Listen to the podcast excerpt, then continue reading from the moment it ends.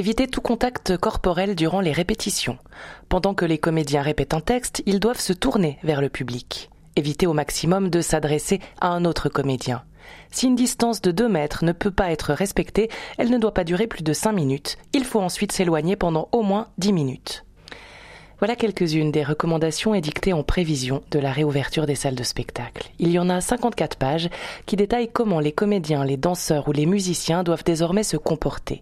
54 pages en allemand que les intéressés ont commencé à traduire eux-mêmes. Je m'appelle José Lillo, je suis metteur en scène, euh, acteur, euh, parfois auteur aussi.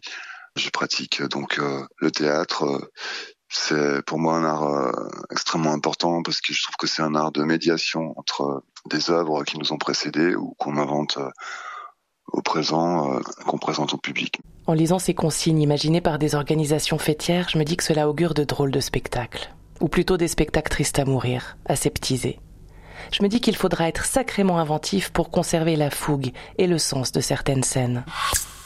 Comment peut-on jouer Roméo et Juliette à deux mètres de distance? Le point J, Jessica Vial, Davy Bailly-Bazin et Caroline Stévan. Il y a des consignes donc sanitaires euh, qui nous sont parvenues, en tout cas des échos, et euh, il ressemble fortement euh, ce manuel sanitaire à un manuel esthétique, quoi, une sorte de dogma. il impose tout un tas de choses formelles. Donc Roméo et Juliette, alors ils n'ont pas de relation, hein, ils ne se touchent pas, c'est à distance. On est vraiment en retour à Platon. Là, c'est platonique. Ça veut dire, je ne sais pas si j'improvise là une mise en scène je me dis la scène du balcon, eh ben il n'arrive pas à la rejoindre. En tout cas, il va se rester à, deux mètres de distance, euh, pas plus. Il va pas lui parler dans les yeux, il va pas la regarder quand il lui parle.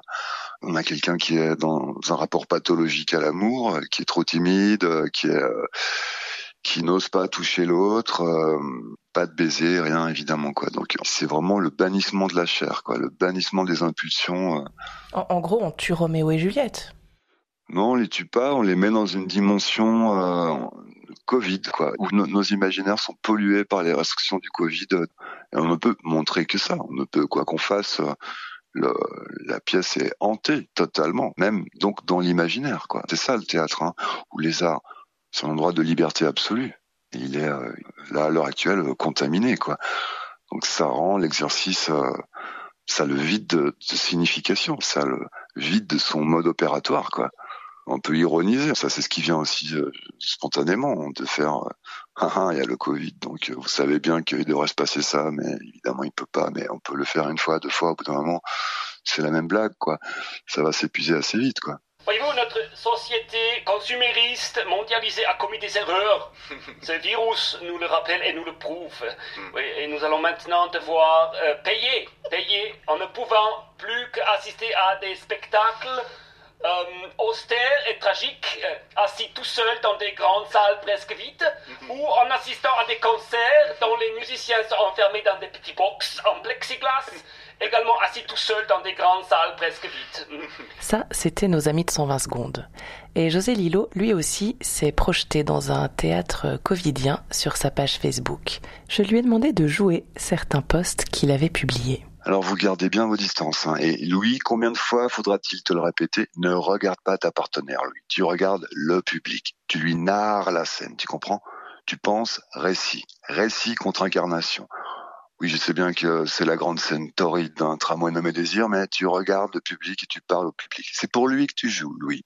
Pense public. Merde, tu me fais chier, Louis. Fais-lui à lui ta déclaration. Fais-lui l'amour à lui, Louis. Au public, de loin.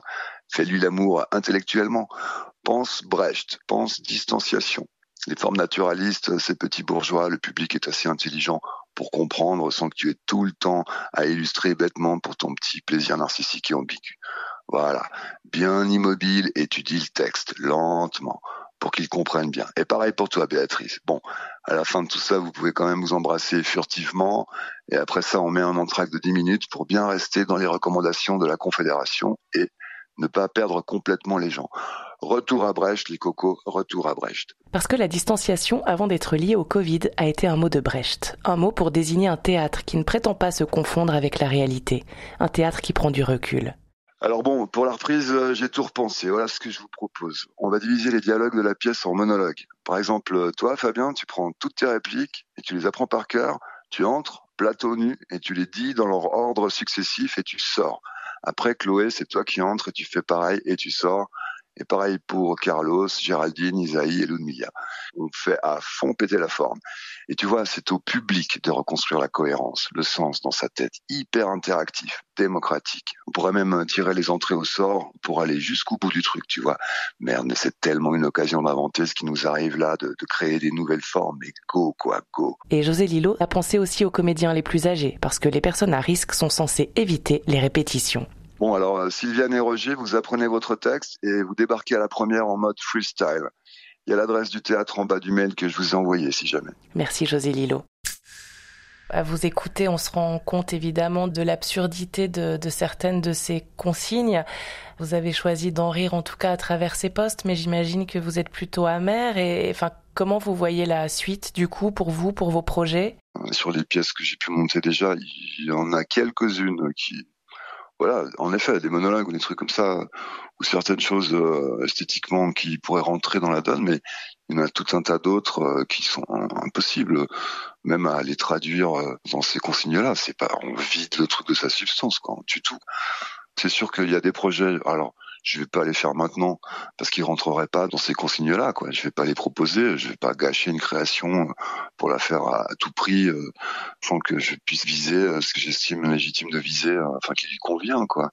Je pense qu'il y a un tas d'artistes qui sont dans ce cas-là. Ça veut dire il y a tout un tas de gens pour qui leur intéresse, c'est plutôt de reporter la création à une année en espérant qu'on soit sorti de cette misère. Quoi. Ensuite, euh, ça nous sollicite aussi dans notre capacité de nous inventer, mais c'est vite vu, c'est vite des monologues qui viennent en, tête comme ça, ou éventuellement des petites formes quoi, euh, qui pourraient rentrer là-dedans, sans que l'esthétique soit démolie euh, au profit d'une autre, d'une esthétique sanitaire. Après, là où le souci, c'est plus que quand je regarde de manière générale, ça invite vraiment des petites équipes, parce qu'il y a très peu de gens sur scène ça veut dire qu'il va y avoir un problème d'emploi pour les intermittents. Donc on risque d'aller vers une uniformisation finalement de, des pièces de théâtre qui nous seront données à voir Ouais, alors ça je suis quasi sûr parce que les règles sont mathématiques. Si on parle fort, alors figurez-vous, sur scène on est amené à parler fort, quoi. Il faut 5 mètres de distance entre les gens. Une personne égale 10 mètres carrés, ça veut dire les scènes, vous pouvez mettre deux personnes dessus. Les grands plateaux un peu plus, puis c'est un univers anxiogène, quoi. Le, le le public euh, pour y aller va être dans des consignes sanitaires, il va ce qu'il va voir sur scène est pris dans des consignes sanitaires. Bon, euh, c'est pas très gai quoi. Alors on peut aborder euh, directement, enfin frontalement le problème quoi, de, de faire des textes ou des d'écrire à partir de ou d'inventer à partir de la situation présente. C'est quoi la chose la plus la plus pertinente quoi. On peut faire en plein air des choses, mais passer la belle saison, voilà, non dans les régimes totalitaires, la censure est très forte, donc c'est très contraignant, mais euh, les gens arrivent à inventer des choses. Alors ça passe par, je sais pas, des fables animalières ou n'importe, ou euh, l'air de rien, on n'a pas l'air de raconter une chose sur le régime ou sur ce qu'on vit, mais euh, à travers des symboles, on arrive à faire passer des messages. Mais là, euh, on ne peut pas. Je ne crois pas qu'on peut.